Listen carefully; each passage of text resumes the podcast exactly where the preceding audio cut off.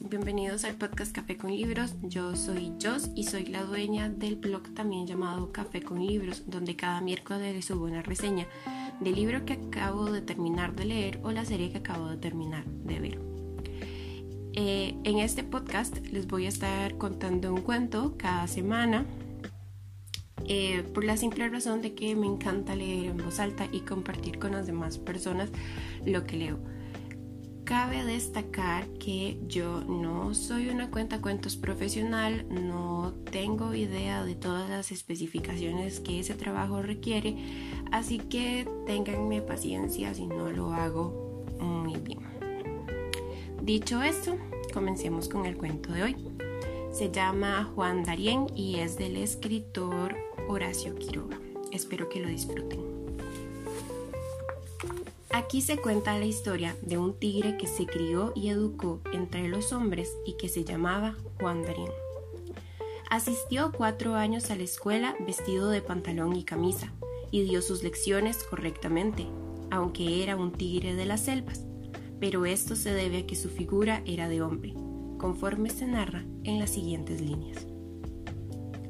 Una vez, a principio de otoño, la viruela visitó un pueblo de un país lejano y mató a muchas personas. Los hermanos perdieron a sus hermanitas y las criaturas que comenzaban a caminar quedaron sin padre ni madre. Las madres perdieron a su vez a sus hijos y una pobre mujer, joven y viuda, llevó ella misma a enterrar a su hijito, lo único que tenía en este mundo. Cuando volvió a su casa, se quedó sentada pensando en su chiquillo y murmuraba, Dios debía haber tenido más compasión de mí y me ha llevado a mi hijo. En el cielo podrá haber ángeles, pero mi hijo no los conoce y a quien él conoce bien es a mí. Pobre hijo mío. Y miraba a lo lejos, pues estaba sentada en el fondo de su casa, frente a un portoncito donde se veía la selva. Ahora bien, en la selva había muchos animales feroces que rugían al caer la noche y al amanecer, y la pobre mujer, que continuaba sentada, alcanzó a ver en la oscuridad una cosa chiquita y vacilante que entraba por la puerta, como un gatito que apenas tuviera fuerzas para caminar. La mujer se agachó y levantó en las manos un tigrecito de pocos días, pues aún tenía los ojos cerrados. Cuando el mísero cachorro sintió el contacto de las manos, runruneó de contento porque ya no estaba solo. La madre tuvo largo rato suspendido en el aire aquel pequeño enemigo de los hombres, a aquella fiera indefensa que tan fácil le hubiera sido exterminar, pero quedó pensativa ante el desvalido cachorro, que venía quién sabe de dónde y cuya madre, con seguridad, había muerto. Sin pensar bien en lo que hacía, llevó al cachorrito a su seno y lo rodeó con sus grandes manos. El tigrecito, al sentir el calor del pecho, buscó postura cómoda, runruneó tranquilo y se durmió con la garganta adherida al seno maternal. La mujer, pensativa siempre, entró en la casa y, en el resto de la noche, al oír los gemidos de hambre del cachorrito y al ver cómo buscaba su seno con los ojos cerrados, sintió en su corazón herido que, ante la suprema ley del universo, una vida equivale a otra vida, y dio de mamar al tigrecito. El cachorro estaba salvado, y la madre había hallado un inmenso consuelo. Tan grande fue su consuelo que vio con terror el momento en que aquel le sería arrebatado porque, si se llegaba a saber en el pueblo que ella amamantaba a un ser salvaje, matarían con seguridad a la pequeña fiera. ¿Qué hacer? El cachorro, suave y cariñoso, pues jugaba con ella sobre su pecho, era ahora su propio hijo. En estas circunstancias, un hombre que una noche de lluvia pasaba corriendo ante la casa de la mujer oyó un gemido áspero, el ronco gemido de las fieras que, aún recién nacidas, sobresaltan al ser humano. El hombre se detuvo bruscamente y, mientras buscaba a tientas el revólver, golpeó la puerta. La madre, que había oído los pasos, corrió loca de angustia a ocultar el tigrecito en el jardín, pero su buena suerte quiso que, al abrir la puerta del fondo, se hallara ante una mansa, vieja y sabia serpiente que le cerraba el paso. La desgraciada mujer iba a gritar de terror cuando la serpiente habló así. Nada temas, mujer. Tu corazón de madre te ha permitido salvar una vida del universo, donde todas las vidas tienen el mismo valor. Pero los hombres no te comprenderán y querrán matar a tu nuevo hijo. Nada temas, ve tranquila. Desde este momento tu hijo tiene forma humana. Nunca lo reconocerán. Forma su corazón, enséñale a ser bueno como tú, y él no sabrá jamás que no es hombre, a menos, a menos que una madre de entre los hombres lo acuse, a menos que una madre no le exija que devuelva con su sangre lo que tú has dado por él tu hijo será siempre digno de ti. Ve tranquila, madre, y apresúrate, que el hombre echará la puerta abajo. La madre creyó a la serpiente porque, en todas las religiones de los hombres, la serpiente conoce el misterio de las vidas que pueblan los mundos. Fue pues corriendo a abrir la puerta, y el hombre furioso entró con el revólver en la mano y buscó por todas partes sin hallar nada. Cuando salió, la mujer abrió, temblando, el rebozo bajo el cual ocultaba el tigrecito sobre su seno, y en su lugar vio a un niño que dormía tranquilo. Traspasada de dicha, lloró largo rato en silencio sobre su salvaje hijo hecho hombre, lágrimas de gratitud que doce años más tarde ese mismo hijo debía pagar con sangre sobre su tumba. Pasó el tiempo. El nuevo niño necesitaba un nombre. Se le puso Juan Darien. Necesitaba alimentos, ropa, calzado. Se le dotó de todo, para lo cual la madre trabajaba día y noche. Ella era aún muy joven y podría vuelto a casarse si hubiera querido, pero le bastaba el amor entrañable de su hijo, amor que ella devolvía con todo su corazón. Juan Darien era, efectivamente, digno de ser querido, noble, bueno y generoso como nadie. Por su madre, en particular, tenía una veneración profunda. No mentía jamás. ¿Acaso por ser un, ser salvaje en el fondo de su naturaleza? Es posible, pues no se sabe aún qué influencia pueda tener en un animal recién nacido la pureza de un alma bebida con la leche en el seno de una santa mujer. Tal era Juan Darien. Iba a la escuela con los chicos de su edad, los que se burlaban a menudo de él a causa de su pelo áspero y su timidez. Juan Darien no era muy inteligente, pero compensaba esto con su gran amor al estudio. Así las cosas, cuando la criatura iba a cumplir 10 años, su madre murió. Juan Darien sufrió lo que no es decible, hasta que el tiempo apaciguó su pena, pero fue en adelante un muchacho triste que solo deseaba instruirse. Algo debemos confesar ahora a Juan Darien no se lo amaba en el pueblo. La gente de los pueblos encerrados en la selva no gusta de los muchachos demasiado generosos y que estudian con toda el alma. Era, además, el primer alumno de la escuela, y este conjunto precipitó el desenlace con un acontecimiento que dio razón a la profecía de la serpiente. Aprontábase el pueblo a celebrar una gran fiesta, y de la ciudad distante habían mandado fuegos artificiales. En la escuela se dio un repaso general a los chicos, pues un inspector debía venir a observar las clases.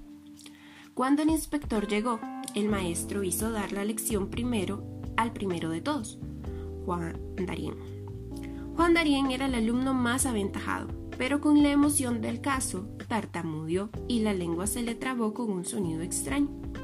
El inspector observó al alumno un largo rato y habló enseguida en voz baja con el maestro.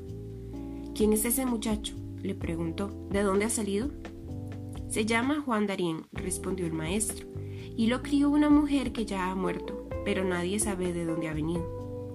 Es extraño, muy extraño, murmuró el inspector, observando el pelo áspero y el reflejo verdoso que tenían los ojos de Juan Darien cuando estaba en la sombra.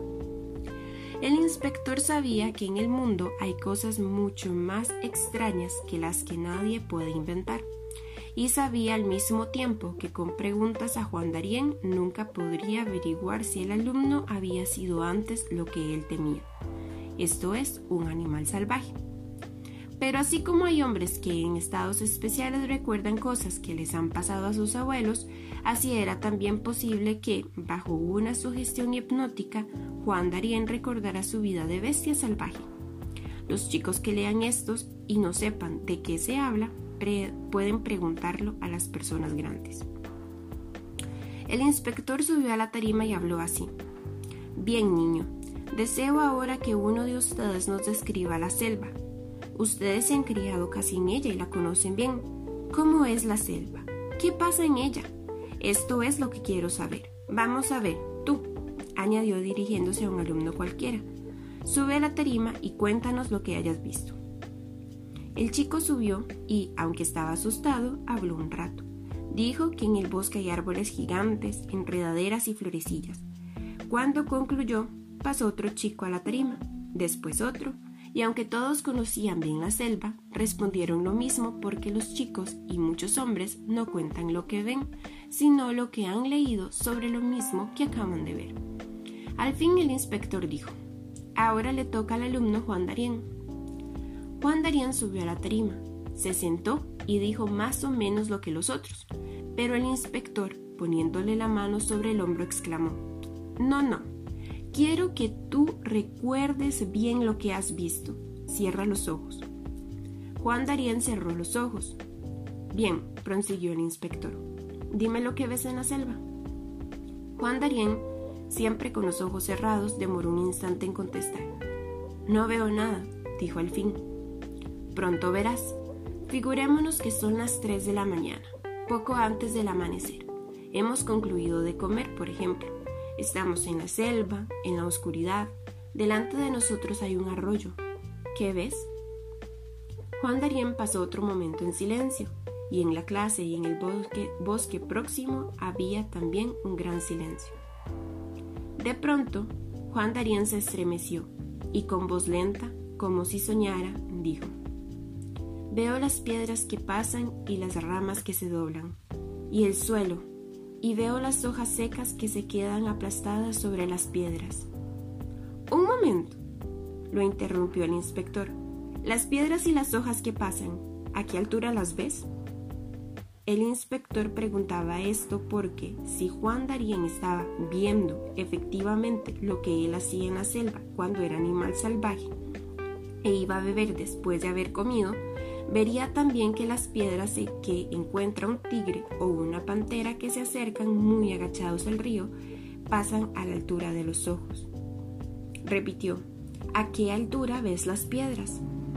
Juan Darien, siempre con los ojos cerrados, respondió, pasan sobre el suelo, rozan las orejas y las hojas sueltas se mueven con el aliento. Y siento la humedad del barro en la voz de Juan Darien se cortó. ¿En dónde? preguntó con voz firme el inspector. ¿Dónde sientes la humedad del agua? En los bigotes, dijo con voz ronca Juan Darien abriendo los ojos espantado. Comenzaba el crepúsculo y por la ventana se veía cerca la selva ya lóbrega. Los alumnos no comprendieron lo terrible de aquella vocación, pero tampoco se rieron de esos extraordinarios bigotes de Juan Darien que no tenía bigote alguno. No se rieron porque el rostro de la criatura estaba pálido y ansioso. La clase había concluido. El inspector no era un mal hombre, pero, como todos los hombres que viven muy cerca de la selva, odiaba ciegamente a los tigres, por lo cual dijo en voz baja al maestro. Es preciso matar a Juan Darien, es una fiera del bosque, posiblemente un tigre. Debemos matarlo, porque si no, él, tarde o temprano nos matará a todos. Hasta ahora su maldad de fiera no ha despertado, pero estallará un día u otro, y entonces nos devorará a todos puesto que le permitimos vivir con nosotros. Debemos, pues, matarlo. La dificultad está en que no podemos hacerlo mientras tenga forma humana, porque no podremos probar ante todos que es un tigre. Parece un hombre, y con los hombres hay que proceder con cuidado. Yo sé que en la ciudad hay un domador de fieras, Llamémoslo, y él hallará el modo de que Juan Darien vuelva a su cuerpo de tigre. Aunque no pueda convertirlo en tigre, las gentes no nos creerán y podremos echarlo a la selva. Llamemos enseguida al domador antes de que Juan Darien se escape. Pero Juan Darien pensaba en todo, menos en escaparse, porque no se daba cuenta de nada. ¿Cómo podría creer que él no era hombre cuando jamás había sentido otra cosa que amor a todos y ni siquiera tenía odio a los animales dañinos? Mas las voces fueron corriendo de boca en boca y Juan Darien comenzó a sufrir sus efectos. No le respondían una palabra, se apartaban vivamente a su paso y lo seguían desde lejos de noche. ¿Qué tendré? ¿Por qué son así conmigo? se preguntaba Juan Darien ya no solamente huían de él, sino que los muchachos le gritaban Fuera de aquí. Vuélvete donde has venido. Fuera. Los grandes también, las personas mayores, no estaban menos enfurecidas que los muchachos. ¿Quién sabe qué habría llegado a pasar si la misma tarde de la fiesta no hubiera llegado por fin el ansiado domador de fieras? Juan Darien estaba en su casa preparándose la pobre sopa que tomaba cuando oyó la gritería de las gentes que avanzaban precipitadas hacia su casa. Apenas tuvo tiempo de salir a ver qué era, se apoderaron de él, arrastrándolo hasta la casa del domador. Aquí está, gritaban sacudiéndolo. Es este, es un tigre. No queremos saber nada con tigres. Quítele su figura de hombre y lo mataremos. Y los muchachos, sus condiscípulos, a quienes más quería, y las mismas personas viejas gritaban, Es un tigre. Juan Darien nos va a devorar. Muera Juan Darien. Juan Darien protestaba y lloraba porque los golpes llovían sobre él y era una criatura de doce años. Pero en ese momento la gente se apartó y el domador, con grandes botas de charol, levita roja y un látigo en la mano, surgió ante Juan Darien. El domador lo miró fijamente y apretó con fuerza el puño del látigo. Ah, exclamó, te reconozco bien. A todos puedes engañar menos a mí. Te estoy viendo, hijo de tigres. Bajo tu camisa estoy viendo las rayas del tigre. Fuera la camisa y traigan los perros cazadores. Veremos ahora si los perros te reconocen como hombre o como tigre. En un segundo arrancaron toda la ropa a Juan Darien y lo arrojaron dentro de la jaula para fieras. Suelten los perros pronto, gritó el domador, y encoméndate a los dioses de tu selva, Juan Darien. Cuatro feroces perros cazadores de tigres fueron lanzados dentro de la jaula. El domador hizo esto porque los perros reconocen siempre el olor del tigre, y en cuanto olfatearan a Juan Darien sin ropa lo harían pedazos, pues podrían ver con sus ojos de perros cazadores las rayas de tigre ocultas bajo la piel de hombre. Pero los perros no vieron otra cosa en Juan Darien que al muchacho bueno que quería hasta los mismos animales dañinos y movían apacibles la cola al olerlo. ¡Devóralo! ¡Es un tigre! ¡Toca! ¡Toca! gritaban a los perros, y los perros ladraban y saltaban enloquecidos por la jaula sin saber a qué atacar. La prueba no había dado resultado. Muy bien, exclamó entonces el tomador. Estos son perros bastardos, no lo reconocen, pero yo te reconozco, Juan Darien, y ahora nos vamos a ver nosotros. Así diciendo, entró él en la jaula y levantó el látigo. ¡Tigre! gritó. Estás ante un hombre y tú eres un tigre. Allí estoy viendo, bajo tu piel robada de hombre, las rayas de tigre. Muestra las rayas y cruzó el cuerpo de Juan Darien de un feroz latigazo.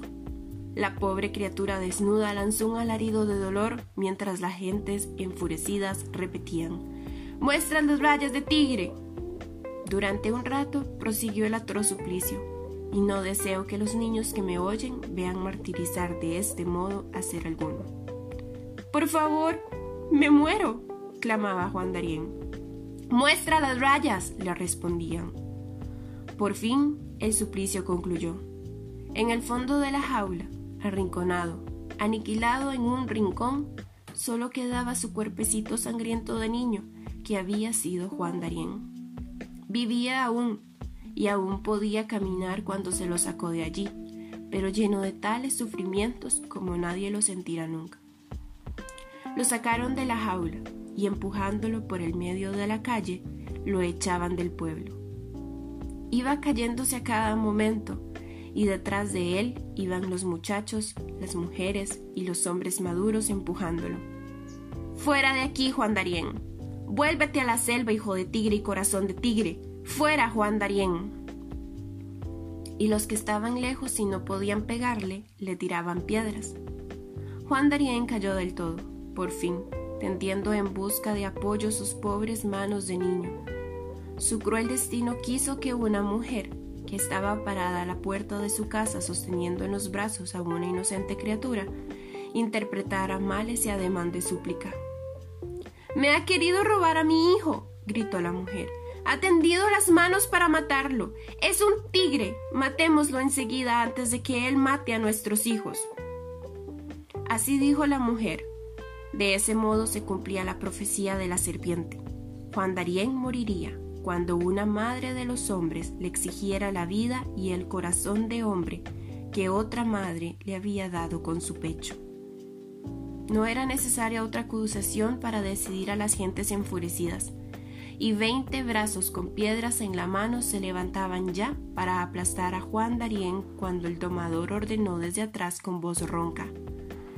Marquémoslo con rayas de fuego, quemémoslo en los fuegos artificiales. Ya comenzaba a oscurecer, y cuando llegaron a la plaza era noche cerrada. En la plaza habían levantado un castillo de fuegos de artificio con ruedas, coronas y luces de bengala. Ataron en lo alto del centro a Juan Darien y prendieron la mecha desde un extremo. El hilo de fuego corrió velozmente, subiendo y bajando, y encendió el castillo entero. Y entre las estrellas fijas y las ruedas gigantes de todos colores, se vio allá arriba a Juan Darien sacrificado. Es tu último día de hombre, Juan Darien, clamaban todos. Muestra las rayas. Perdón, perdón, gritaba la criatura, retorciéndose entre las chispas y las nubes de humo. Las ruedas amarillas, rojas y verdes giraban vertiginosamente, unas a la derecha y otras a la izquierda. Los chorros de fuego tangente trazaban grandes circunferencias, y en el medio quemado por los regueros de chispas que le cruzaban el cuerpo, se retorcía Juan Darien.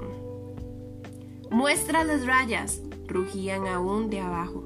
No, perdón, yo soy hombre. Tuvo aún tiempo de clamar la infeliz criatura, y tras un nuevo surco de fuego se pudo ver que su cuerpo se sacudía convulsivamente, que sus gemidos adquirían un timbre profundo y ronco, y que su cuerpo cambiaba poco a poco de forma. Y la muchedumbre, con un grito salvaje de triunfo, pudo ver surgir por fin, bajo la piel del hombre, las rayas negras, paralelas y fatales del tigre. La atroz obra de crueldad se había cumplido.